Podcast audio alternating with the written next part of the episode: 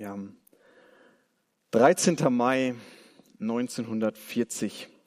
Der frisch ernannte Premierminister Sir Winston Churchill steht vor dem britischen Unterhaus und hält eine Rede. Der Krieg ist in vollem Gange und England kämpft um den Sieg. Und Churchill ist sehr ehrlich zu dem Unterhaus und zum ganzen britischen Volk. Und er sagt, I have nothing to offer but blood, toil, tears and sweat. Ich habe nichts zu bieten als Blut, Mühsal, Tränen und Schweiß. We have before us many, many long months of struggle and of suffering. Vor uns liegen viele, viele Monate voller Kampf und Leid. England war im Krieg. Und Krieg ist eine schreckliche Sache. Und wir sind froh, dass wir heute in Frieden leben können. Dass wir alle hier hingekommen sind in einem Land, wo Frieden herrscht. Gott sei Dank. Aber es gibt einen Krieg, einen Weltkrieg, der noch heute andauert. Ein Krieg zwischen dem Fürsten des Lebens und zwischen dem Menschenmörder von Anfang an.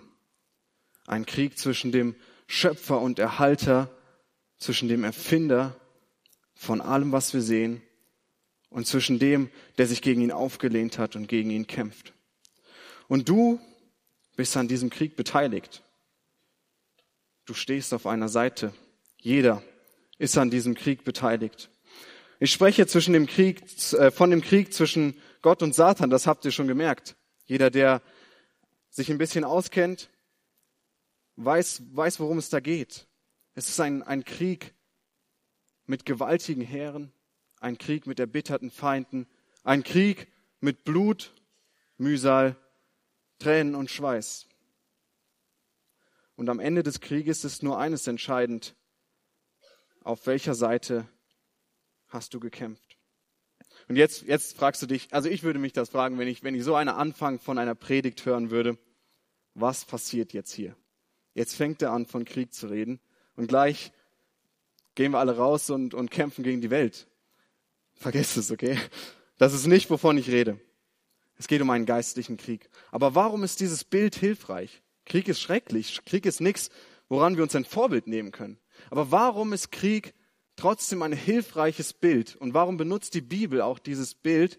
Und warum ist es auch tatsächlich Realität? Krieg hat mit Opferbereitschaft zu tun. Krieg hat mit Hingabe, mit Leidenschaft zu tun. Und für Krieg braucht der, der kämpft, unglaublich große Motivation und Überzeugung von den Zielen des Krieges. Schaut mal, ein Krieger, was er alles auf sich nimmt. Jemand, der im Kampf ist, der lebt in großer Armut, der schläft vielleicht in einem Zelt, der verlässt seine Familie für das eine Ziel, was der Krieg hat der muss überzeugt sein davon. Ich meine, vorausgesetzt natürlich, er zieht freiwillig in diesen Krieg, was natürlich nicht immer gegeben ist. Aber ich meine mal, theoretisch gesehen müsste er 100% überzeugt sein von den Zielen, die dieser Krieg unterstützt. Und das Bild ist durchaus hilfreich für unser christliches Leben. Heute bist du hier. Heute bin ich hier. Und du bist mit einer Geschichte gekommen. Vielleicht bist du schon lange im Glauben unterwegs und hast da schon viele Kämpfe gekämpft. Persönliche Kämpfe, vielleicht auch, ja, Anfeindungen, die du von außen gehabt hast, Zweifel. Vielleicht hast du schon viel mit Gott erlebt. Vielleicht bist du auch ganz neu dazu gekommen und bist vielleicht bei den Real Talk Abenden gewesen und heute jetzt nochmal mitgekommen, weil dich das angesprochen hat, weil du begeistert wurdest für den Glauben weil du vielleicht eine Entscheidung für Jesus getroffen hast und jetzt überzeugt bist, das ist das, worauf ich mein Leben ausrichten möchte. Vielleicht hast du auch nichts mit dem Glauben zu tun und du bist einfach gekommen, weil ein Freund dich eingeladen hat. Vielleicht sitzt du hier und denkst dir, ich sitze nur hier, aber bitte komm mir nicht zu nah. Mit dem Glauben möchte ich eigentlich nichts zu tun haben, aber die Leute sind nett. Du kommst mit einer Vorgeschichte. Ich komme auch mit einer Vorgeschichte. Und egal wie diese Vorgeschichte ist, mein Ziel für heute Abend ist, dass du heute Abend eine Bilanz ziehst. Dass du dir überlegst, wo komme ich her und wo will ich hin? Und als letztes die wichtigste Frage eigentlich, wie komme ich dahin? Wo komme ich her? Wo will ich hin? Und wie komme ich dahin? Wer von euch würde sagen, dass er momentan ganz zufrieden ist mit dem, wie seine Beziehung zu Gott aussieht, mit dem, wie sein, sein Dienst aussieht für Gott, dass er momentan zufrieden ist, wie er zu Gott steht. Vielleicht einfach mal Hände heben. Wer würde sagen, er ist, er ist soweit zufrieden? Okay. Ja, vielleicht ein Viertel. Wer von euch würde gerne was verbessern an seiner Beziehung zu Gott? Das sind wesentlich mehr. Und wer von euch weiß konkret, was er verbessern möchte an seiner Beziehung zu Gott? Okay. Wir merken oft, dass, dass irgendwie was nicht stimmt. Bei der Frage, wer zufrieden ist, haben sich nicht alle gemeldet, sogar nicht mal die Hälfte. Wir merken oft, irgendwie sind wir nicht da, wo wir gerne wären. Wir sind noch nicht am Ziel. Und was die Sache bedeutend schwieriger macht, ist oft, dass wir nicht mal konkret wissen, wo wir hinwollen. Das eine ist zu wissen, wo ich bin. Aber wenn ich nicht weiß, wo ich hin will, dann kann mir das beste Navi nicht helfen. Da hilft mir auch die beste Karte nichts. Wenn ich gar nicht weiß, wo ich hin will, wenn ich kein Ziel habe, dann muss ich gar nicht erst anfangen loszulaufen. Wir brauchen ein Ziel. Was ist also unser Ziel?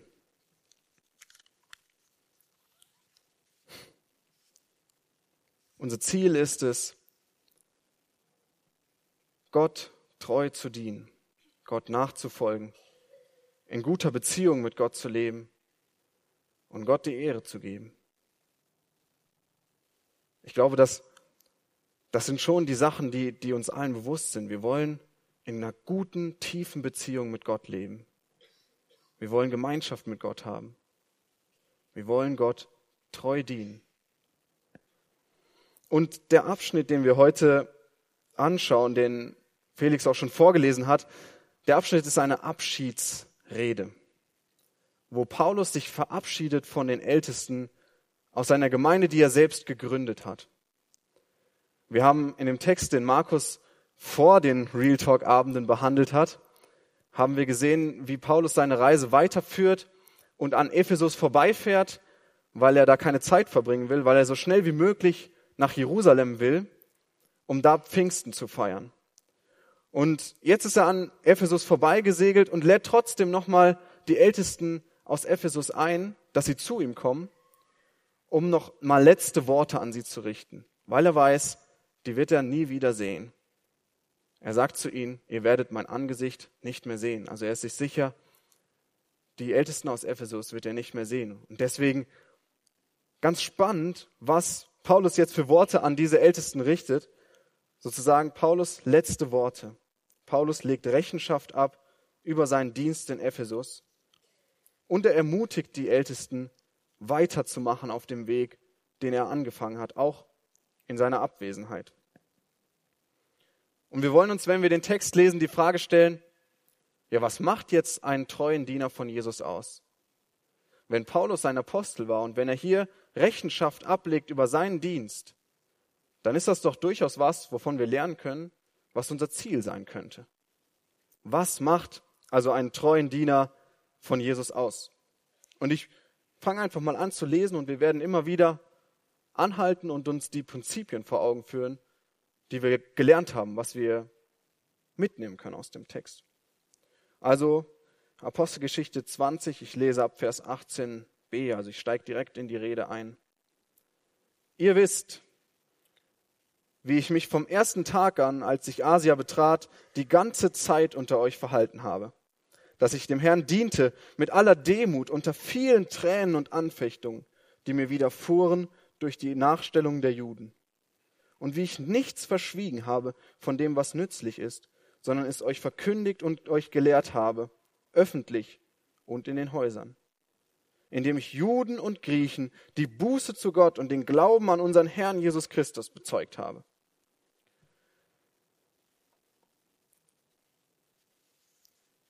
Ein treuer Diener dient wie ein Sklave. In Vers 19 lesen wir, dass Paulus schreibt, dass ich dem Herrn diente. Und das Wort dienen, das kommt von dem Wort wie ein Sklave dienen. Vielleicht das Wort Sklave, das ist negativ angehaucht. Sehr negativ angehaucht in unserem Kontext.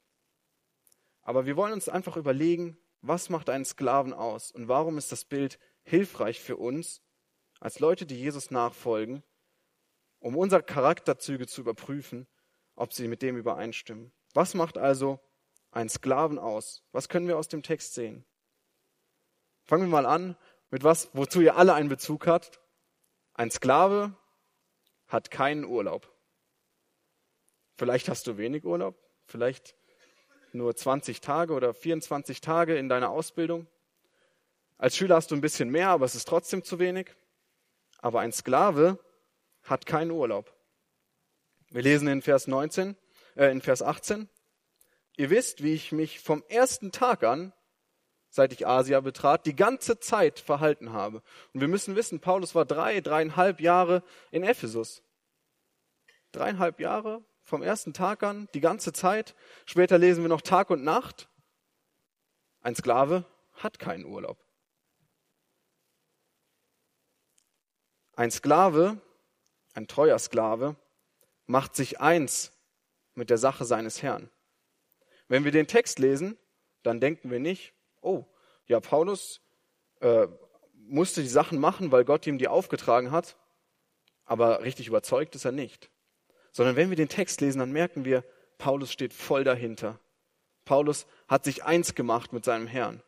Der würde immer sagen, und so fängt er seine Briefe auch an, ich, Paulus, Knecht Jesu Christi. Das bin ich. Ich gehöre zu Gott. Gottes Ziele sind meine Ziele. Ich bin ein Sklave Gottes. Ich mache mich eins mit der Sache meines Herrn. Ein Sklave ist demütig und nicht überheblich. Wenn einer Grund gehabt hätte, stolz zu sein, dann Paulus, oder? Also stolz auf seine geistlichen Leistungen, stolz, dass er was erreicht hat, stolz, dass er ein Apostel ist, dass Jesus ihm begegnet ist. Also wenn jemand Grund hätte, stolz zu sein, dann Paulus. Aber er schreibt, ihr wisst, wie ich mich vom ersten Tag verhalten habe, dass ich dem Herrn diente mit aller Demut. Paulus war ein demütiger Mann. Auch das ist die Haltung eines Sklaven. Demut. Ein Sklave muss oft in widrigen Umständen dienen. In Demut unter vielen Tränen und Anfechtungen. Ja, das Leben eines Sklaven ist nicht leicht. Das Leben eines Sklaven hat oft mit Dreck zu tun, mit den schwierigen Aufgaben, mit den harten Aufgaben. Tränen und Anfechtungen im Fall von Paulus, Nachstellungen der Juden, harte Zeiten für Paulus. Ein treuer Sklave dient seinem Herrn öffentlich und auch dann, wenn er es nicht sieht. In dem Fall sieht Gott natürlich, was Paulus tut, aber wir lesen, dass er öffentlich und in den Häusern, Vers 20 Ende, gedient hat. Jeder konnte es sehen, wie Paulus treu dient, wie Paulus treu predigt. Aber auch da, wo es nicht jeder sieht, im Verborgenen, auch in den Häusern, hat Paulus treu gedient. Also öffentlich und auch privat. Und als letztes noch, ein Sklave redet von dem, was sein Herr ihm aufgetragen hat. Stell dir vor, du würdest den Auftrag bekommen, etwas Bestimmtes auszurichten jemand anderem, und du würdest was anderes sagen. Das wäre natürlich fatal und du würdest nicht mehr geschickt werden für so einen Dienst. Aber ein treuer Sklave wird genau das sagen, was sein Herr ihm aufträgt. Und ja, wenn wir das jetzt zusammenfassen, kommen wir ungefähr dazu, dass wir feststellen, ein treuer Sklave dient jederzeit, in allen Umständen, allen Menschen. jederzeit, von Anfang an, vom ersten Tag, in allen Umständen, unter vielen Tränen und Anfechtungen und allen Menschen, Juden und Griechen. Also wir halten fest, ein treuer, da, ein treuer Diener Jesus dient ihm wie ein Sklave. Ich lese mal weiter und ich, ich komme gleich nochmal drauf zurück. Apostelgeschichte 20 ab 22. Und siehe, jetzt reise ich gebunden im Geist nach Jerusalem, ohne zu wissen, was mir dort begegnen wird. Außer dass der Heilige Geist von Stadt zu Stadt Zeugnis gibt und sagt, dass Fesseln und Bedrängnisse auf mich warten. So, jetzt eben hast du vielleicht schon gedacht, ja, er hat gesagt, ein Sklave zu sein hat positive Seiten. Ich möchte das noch einmal kurz aufgreifen. Wenn du ein Sklave bist und einen richtig guten Herrn hast, dann hat es wirklich viele positive Seiten. Für uns heute in unserem Denken undenkbar, aber versetz dich mal in die Lage eines Sklaven von einem guten Herrn. Der gute Herr sorgt für seinen Sklaven. Er gibt ihm Lebensunterhalt, er gibt ihm zu essen, er sorgt dafür, dass er sicher ist, er sorgt dafür, dass er gut versorgt ist und dass ihm nichts passiert. Weil wenn dem Sklaven was passiert, hat der Herr davon Verlust. Wenn es also ein guter Herr ist, wenn es ihn interessiert, wie es dem Sklaven geht, dann wird er ihn sogar vielleicht so, also ein, ein treues Dienstverhältnis haben, dass er wie ein Teil der Familie ist, dass er in Sicherheit lebt, dass es ihm gut geht.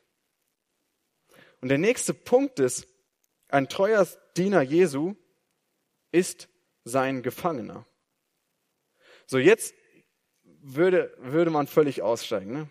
Erst kommt er mir mit Sklave und jetzt auch noch mit dem Gefangenen. Also negativer kann es kaum noch werden. Wie müssen wir das verstehen, dass ich sage, ein treuer Diener Jesu ist sein Gefangener? Also, wie kann man das verstehen? Lass uns wieder erstmal anfangen und überlegen, was macht einen Gefangenen aus? Noch mehr als ein Sklave ist ein Gefangener im Prinzip willenlos. Selbst wenn er wollte, könnte er nicht weglaufen von seinem Aufseher. Er ist fest an ihn gekettet. Also ein schreckliches Bild. Der Freiheit beraubt, er kann nicht mehr weglaufen. Selbst wenn er wollte, könnte er nicht weg. Aber stell dir vor, du bist mit einer festen Kette an Jesus gefesselt.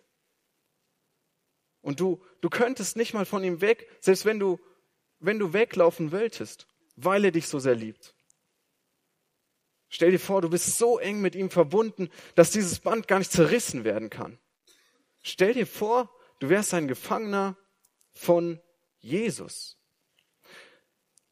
Ich erlebe das ja eigentlich jeden Montagmorgen, habe ich die, die Freude, genau das zu erleben. Ich bin gerade in einem Internat wegen, wegen der Ausbildung, wo ich wochentags die ganze Zeit bin und nur am Wochenende zurückkomme. Und jeden Montagmorgen ist es dann so, dann, dann mache ich mich so auf den Weg zur Tür, weil ich weiß, mein Zug fährt. Und dann stehen wir da und äh, meine Frau umarmt mich und will mich gar nicht mehr loslassen. Also ich natürlich auch nicht, weil sie mich so sehr liebt und weil sie mich nicht gehen lassen will. Seht ihr, ich bin gebunden an meine Frau. Ich bin gebunden in ihrer Liebe. Wir gehören zusammen. Und wie viel mehr liebt Jesus seine Kinder? Wie viel mehr, wie viel stärker ist die Verbindung zwischen Jesus und seinen Kindern? Wir sind an ihn gebunden. Was können wir noch über einen Gefangenen sagen? Ein Gefangener weiß meistens nicht wirklich, was ihn erwartet. Und wir lesen das auch in unserem Text. Er weiß nicht, was vor ihm liegt. Vers 22. Ich gehe gebunden im Geist nach Jerusalem, ohne zu wissen, was mir dort begegnen wird. Also ein Gefangener kann nicht damit rechnen, zu wissen, was wird kommen. Und auch das ist was, was wir als Kinder Gottes lernen können. Wir können nicht alles wissen, was vor uns liegt. Wir wissen es nicht. Aber wir können uns sicher sein, dass wir genau das wissen, was wir müssen, was wir wissen müssen. Auch Paulus war nicht komplett im Dunkeln, was kommen wird. Paulus wusste ganz genau, ich muss nach Jerusalem reisen. Das wusste er. Und er wusste auch, dass Fesseln und Bedrängnisse auf ihn warten. Harte Zeiten, Blut, Mühsal, Tränen und Schweiß. Nicht jeder ist berufen, so zu leiden wie Paulus. Aber lass uns das mal vor Augen führen, was Paulus über das Leiden sagt. Paulus sagt in den Briefen, zum Beispiel an die Philipper, sagt er, euch wurde die Gnade verliehen, nicht nur an Christus zu glauben, sondern auch für ihn zu leiden. Das muss man erstmal verdauen. Paulus nannte es eine zusätzliche Gnade, für Jesus zu leiden. Können wir das so unterschreiben? Ist es wirklich Gnade für uns, für Jesus zu leiden? Kannst du sagen, danke Jesus, dass ich heute ausgelacht wurde, weil ich an die Bibel glaube? Danke Jesus, dass ich von der Gruppe ein bisschen ausgeschlossen bin, weil ich nicht mitmache, wenn sie sich betrinken. Danke Jesus für jeden Blick, der mir zugeworfen wird, wenn ich vor dem Essen bete.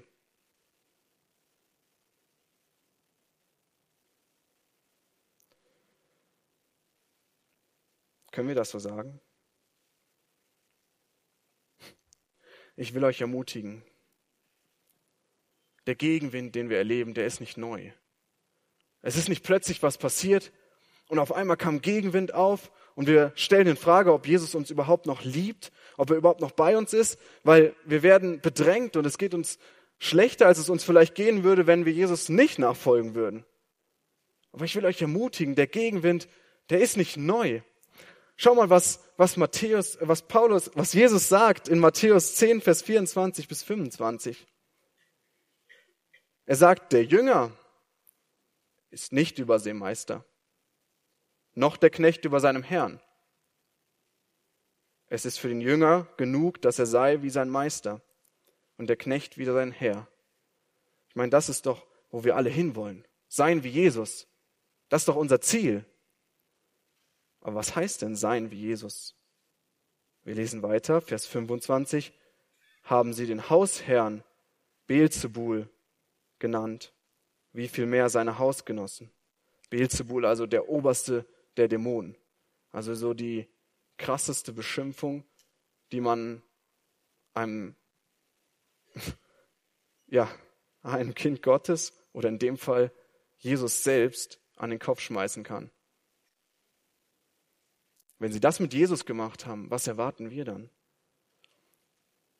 Lasst es euch gesagt sein, wenn wir harte Zeiten in unserem Christenleben haben, von innen und von außen, wenn wir uns kalt fühlen, wenn wir keine Lust haben, die Bibel zu lesen oder zu beten, wenn wir ausgeschlossen werden, wenn wir verachtet oder sogar gehasst werden, wenn alles das auf uns zukommt, dann lasst es euch gesagt sein, dann erleben wir genau das, was Jesus schon erlebt hat, was seine Apostel erlebt haben und seine Jünger erlebt haben und was Tausende und Millionen treuer Nachfolger nach Jesus erlebt haben.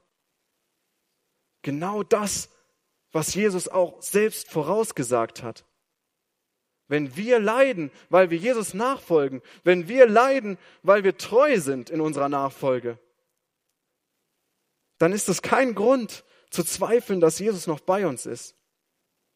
Wenn wir nicht verfolgt werden, wenn wir nicht bedrängt werden, wenn wir keine Schwierigkeiten erleben,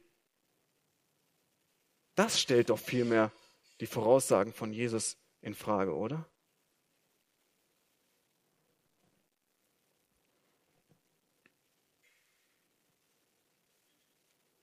Es wird eine ganze Menge kosten, Jesus nachzufolgen. Es wird dich alles kosten. Blut, Mühsal, Tränen und Schweiß. Alles, was du bist. Dein ganzes Leben. Alles, was du fühlst und denkst, deine Zeit, deine Kraft, dein Geld, dein Besitz.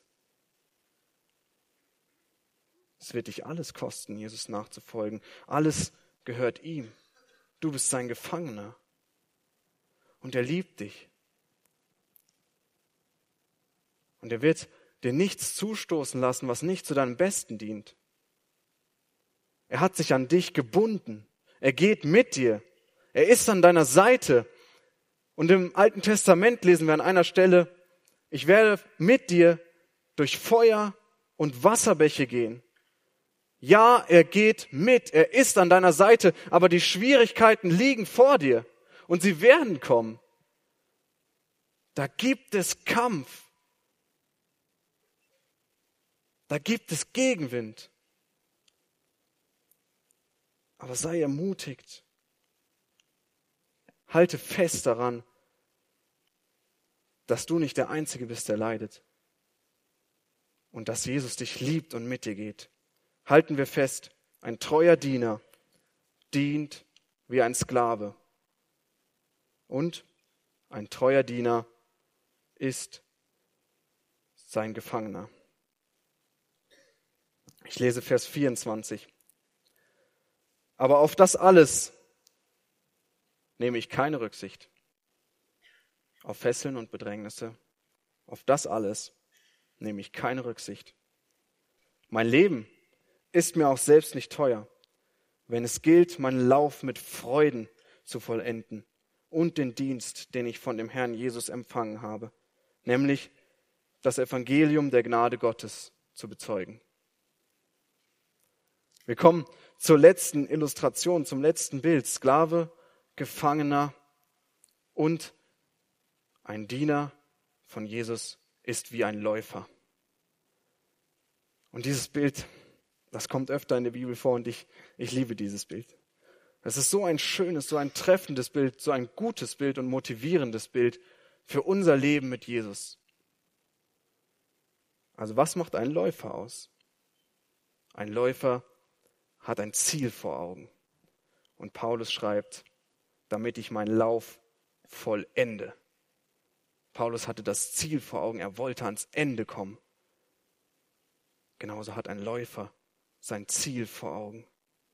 Und der Läufer hat nicht nur beim Laufen sein Ziel vor Augen, sondern schon Jahre vorher hat ein Läufer das Ziel vor Augen, einmal als erstes ins Ziel zu kommen. Er fängt an zu trainieren mit vier oder fünf Jahren. Er trainiert hart, mehrere Tage die Woche. Er opfert dafür Freizeit, er opfert dafür Hobbys, er opfert dafür manche Ernährung. Er ernährt sich gesund, er bezwingt seinen Körper, seine Gemütlichkeit. Vielleicht steht er früh morgens auf, um laufen zu gehen. Er investiert viel über Jahre und Jahre für diesen einen Tag, an dem er seine zehn Sekunden eine 100 Meter Bahn herunterläuft und als erster das Ziel erreicht und die Goldmedaille umgehängt bekommt und die Massen feiern ihn in den Himmel, weil er als erstes ins Ziel gelaufen ist. Dieses Ziel hat ein Läufer jahrelang vor Augen. Auf diesen Tag arbeitet er hin. Für diesen Moment, in dem er geehrt wird.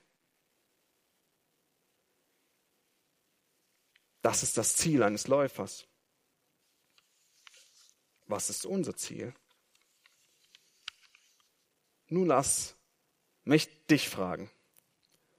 Glaubst du, dass es im Himmel schön sein wird? Schon, ne? Und glaubst du auch, dass es im Himmel schöner sein wird, als im Olympiastadion zu stehen und eine Goldmedaille umgehängt zu bekommen? Ich habe es noch nicht erlebt, aber ich stelle es mir ziemlich krass vor. Schöner sogar noch als der Applaus seines ganzen Stadions. Mit Sicherheit wird es schöner sein. Mit Sicherheit. Ich würde auf gar keinen Fall tauschen wollen. Was ist das schon? Was ist all der Reichtum und die ganze Ehre, die ein Usain Bolt hat? im Vergleich zur Ewigkeit mit Jesus. Es ist viel mehr. Es ist viel mehr, was wir im Himmel haben werden. Viel mehr Herrlichkeit, Schönheit, viel mehr Erfüllung auch, viel mehr Reichtum. Lauf doch und kämpfe doch für diesen Tag, an dem du das Ziel erreichst, an dem du in den Himmel kommst. Heute sind wir jung. Heute haben wir die Kraft in uns. Heute können wir kämpfen und uns ausrichten und motivieren, um dieses Ziel zu erreichen. Was für ein wunderbares Ziel ist es. Lass uns dafür leben. Lass uns mit aller Kraft ablaufen. Lass, lass uns kämpfen, dass wir nicht abgebracht werden von diesem Ziel. Ich meine, wenn, wenn Läufer, wenn Sportler sich so motivieren können, nur für diesen einen Moment, wie viel mehr sollten wir motiviert sein für eine ganze Ewigkeit mit Jesus? Dafür lohnt es sich doch zu kämpfen. Ich sage nicht, vielleicht hat sich das vielleicht so angehört. Wenn ja, tut's mir leid. Ich sage nicht, dass man mit seiner Disziplin und mit seinem Kampf sich den Himmel erarbeiten kann. Das ist nicht, was ich sage. Aber ich sage, die Belohnung und die Ewigkeit sind gewaltig. Und du läufst nicht aus deiner eigenen Kraft. Du läufst aus der Kraft Gottes. Aber es lohnt sich, sein Leben darauf auszurichten und sich nicht abzulenken, hier und da, links und rechts, sondern sich auszurichten auf das Ziel. Wenn ihr die Sprinter anschaut, wie sie in ihren Startblöcken sitzen, fokussiert, hochkonzentriert, wie Scheuklappen. Keiner lässt sich ablenken. Sie wollen das Ziel als erstes erreichen. Was ist also unser Ziel? Was macht einen treuen Diener von Jesus aus? Ein treuer Diener von Jesus dient wie ein Sklave. Ein treuer Diener von Jesus ist sein Gefangener. Und ein treuer Diener von Jesus ist wie ein Läufer. Wenn du das jetzt alles gehört hast, dann kommst du schnell dahin zu sagen, ja schön, stimme ich zu, aber kann ich nicht. Wenn du das da vorne kannst, Hut ab. Wenn Paulus das konnte, stark. Aber ich kann es einfach nicht, ich bin zu schwach. Ich bin genau an demselben Punkt wie ihr. Ich versuche seit Monaten diszipliniert morgens früh aufzustehen. Und ich scheitere seit Monaten daran. Und jedes Mal denke ich mir wieder, Mann, jetzt bist du nur liegen geblieben, weil es so bequem war. Oder weil ich mich gerade schwach gefühlt habe. Oder weil ich dachte, ja, ich kann auch später noch Bibel lesen. Oh, wie frustrierend. Es geht einfach nicht weiter und irgendwann kann man sich selbst nicht mehr hören und andere, die sagen, es ist gut, morgens früh aufzustehen. Man denkt sich, das kann doch nicht sein. Alle können das, nur ich nicht. Was ist nur los mit mir? Also die Frage beschäftigt mich genauso wie euch. Wie kommen wir jetzt dahin? Was motiviert uns denn so zu laufen? Was motiviert uns denn, uns zu disziplinieren? Was motiviert uns, dass wir uns ausrichten darauf? Wo kommt das her? Was gibt uns die Kraft, jeden Tag zu starten, jeden Tag für Jesus zu leben? Wo kommt das her? Wie komme ich dahin? Der erste Schritt, der ist ziemlich offensichtlich, aber der allerwichtigste Schritt, den wir unbedingt im Kopf haben müssen. Um ein treuer Diener von Jesus zu sein, musst du von Jesus in den Dienst berufen sein. Was einfach heißt, du musst ein Christ sein. Nämlich das zu erleben, dass Gott mich liebt. Zu erleben, dass Gott für mich bezahlt hat mit seinem eigenen Blut. Zu erleben, dass Gott Gemeinschaft mit mir haben will und dass er sich an mich binden will und dass er mir meine Schuld vergeben hat.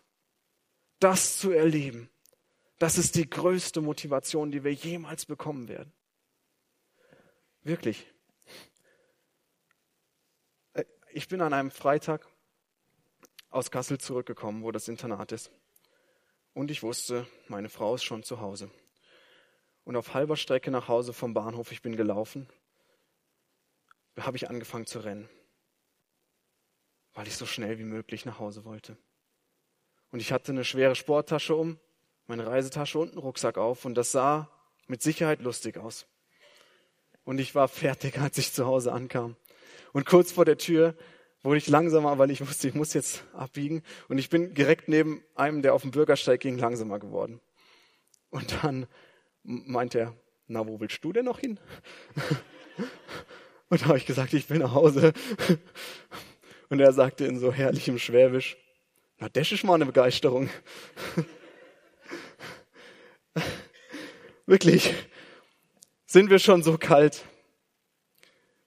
Ich meine, dass Gottes Liebe uns nicht mehr antreibt, dass Gottes Liebe uns nicht mehr motiviert, uns, uns in, in Form zu bringen, uns zu rennen, zu schwitzen, zu kämpfen, dass wir nur ja möglichst schnell zu ihm kommen. Ich hoffe, dass uns das ganz frisch und neu vor Augen steht. Gott liebt uns. Lies mal Vers 28. Am Ende, um die Gemeinde Gottes zu hüten, die er durch sein eigenes Blut erworben hat.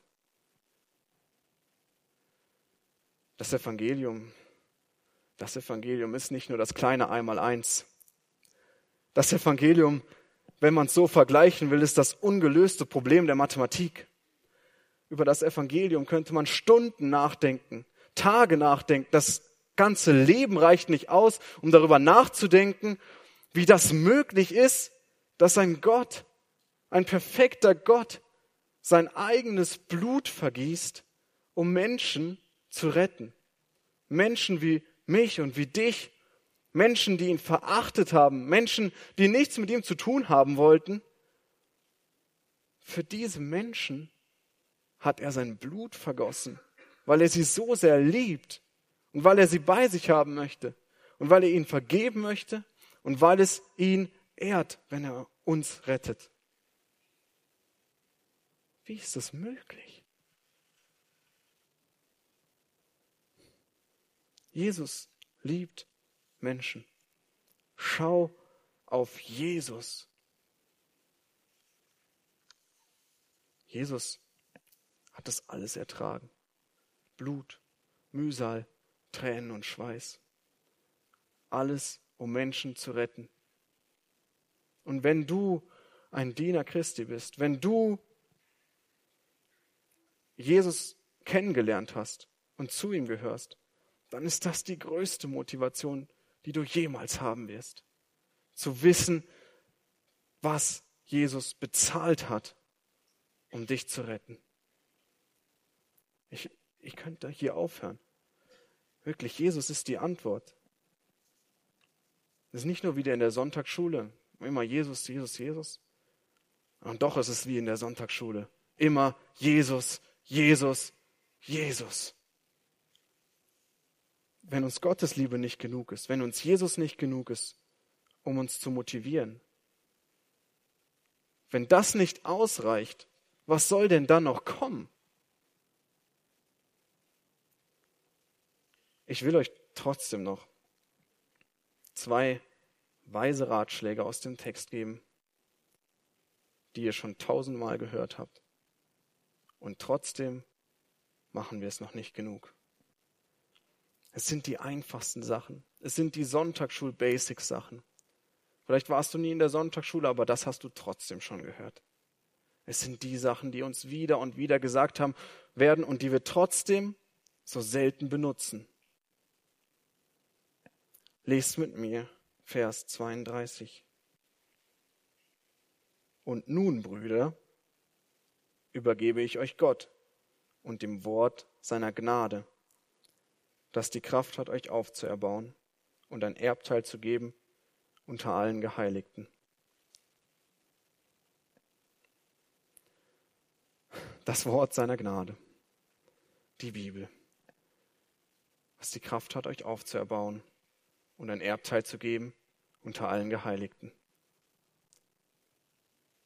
Wenn du verdurstet bist, wenn es dir einfach schlecht geht, wenn du den Berg vor dir siehst und die heiße Sonne knallt dir auf den Kopf, dann ist Gottes Wort wie eine klare Quelle, die direkt neben dir aus dem Berg fließt.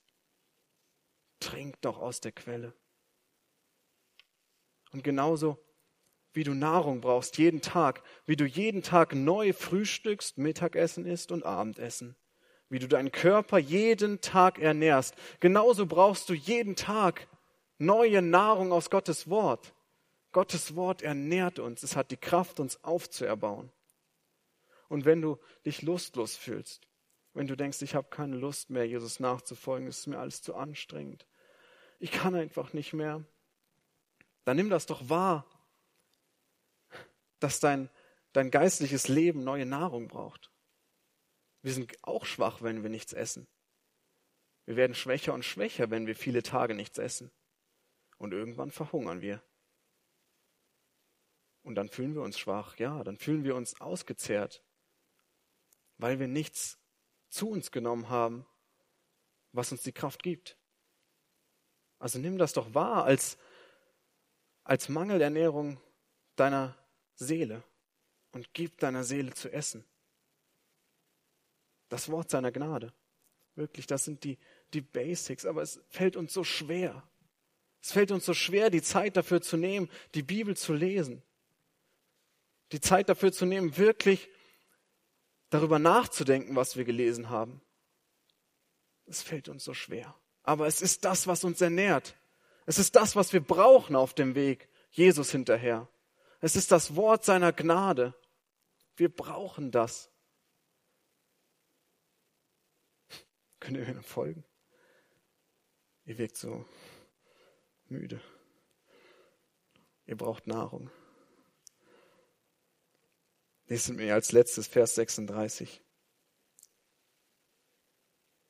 Und nachdem er dies gesagt hatte, kniete er nieder und betete mit ihnen allen. Ich bin überzeugt, Paulus war ein Beter. Es ist das allererste, was Gott über ihn sagt zu Ananias. Er sagt, geh zu ihm hin, mach ihm die Augen auf. Vielleicht erinnert ihr euch an den Text. Und dann wendet Ananias ein, nein, ich weiß nicht, Gott, der verfolgt die Gemeinde. Und Gott sagt, siehe, er betet. Paulus ging auf die Knie vor seinem Gott. Paulus ging auf die Knie vor seinem König. Paulus ging auf die Knie vor seinem Feldherrn. Paulus ging auf die Knie vor seinem Freund und vor seinem Vater. Paulus war ein Beter. Und ich möchte dich fragen, wie sehen deine Knie aus? Ja, du kannst auch im Sitzen beten, mit Sicherheit. Du solltest sogar auch im Sitzen beten. Du solltest jederzeit beten. Aber wirklich, wie sehen deine Knie aus? Nimmst du dir regelmäßig Zeit zum Gebet? Nimmst du dir regelmäßig Zeit, die Anliegen vor Gott zu bringen, die in deinem Leben sind? Für dein geistliches Leben zu beten, für das geistliche Leben von deinen Freunden zu beten für deine Familie zu beten. Bist du ein Beter? Das macht einen treuen Diener aus. Ein treuer Diener muss mit seinem Herrn sprechen. Ein Kind spricht mit seinem Vater. Ein Freund spricht mit seinem Freund. Wir müssen mit Gott sprechen. Wir brauchen das, um geistlich lebendig zu bleiben.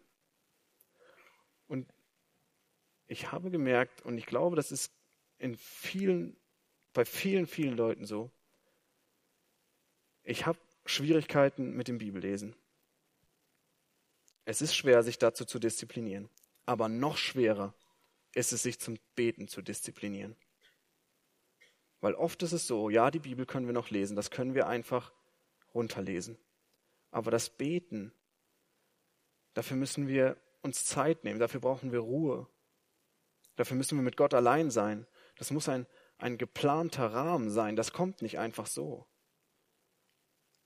Nehmt euch die Zeit zum Gebet.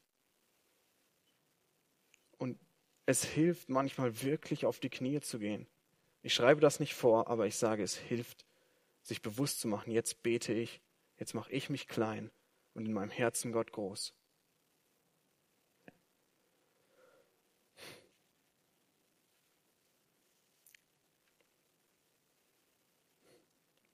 So, wo stehen wir also?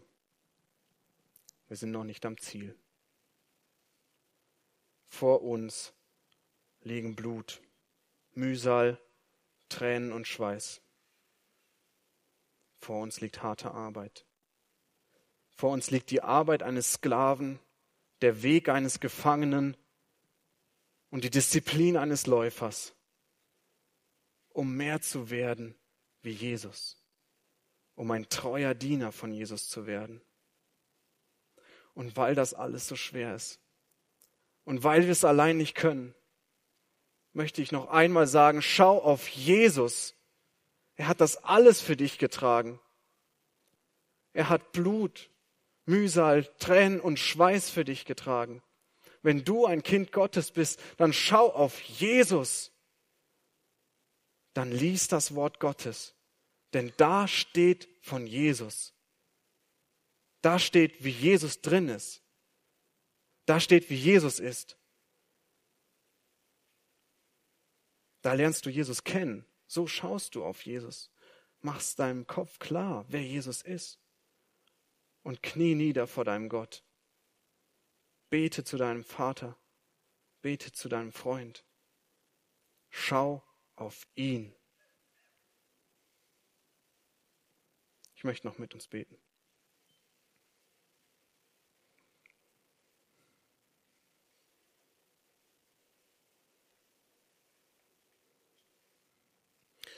Vater, wir haben es so nötig, zu dir zu kommen. Wir haben es so nötig, dass du uns stärkst. Vater, wir haben gesehen, was einen treuen Diener ausmacht und wir sind alle weit davon entfernt, ein treuer Diener zu sein. Vater, die Maßstäbe sind so gewaltig hoch, dass man daran verzweifeln könnte. Wer sind wir, dass wir treue Diener werden könnten? Und Vater, darum möchte ich dich bitten, dass du uns hilfst, dass du uns stärkst, dass du uns unterstützt. Vater, danke, dass du uns so sehr liebst. Danke, dass du für deine Kinder bezahlt hast diesen unglaublich hohen Preis mit deinem eigenen Blut. Vater, hilf uns auf dich zu schauen. Hilf uns auf deine Liebe zu schauen. Und Herr Jesus, du, du weißt auch, wer heute hier ist, der dich noch nicht kennt. Und ich möchte dich bitten, dass du dich offenbarst, dass der oder diejenige erkennt, wer du bist und erkennt, wofür sie oder er ihr Leben einsetzen müssen, damit es einen Sinn hat und ein Ziel hat und damit du geehrt wirst durch ihr Leben. Vater, du kannst große Wunder tun und du kannst Menschen retten. Du kannst Menschen retten und du kannst Menschen heiligen. Und darum wollen wir dich heute Abend bitten, dass du dich erbarmst über uns, die wir schwach sind, die wir nichts können, die wir dich brauchen. Herr, nimm den Abend in, unsere, in deine Hand. Richte uns aus auf dich. Schenk das, wenn wir von hier weggehen, nur noch dich vor Augen haben, nur noch deine Größe vor Augen haben. In Jesu Namen. Amen.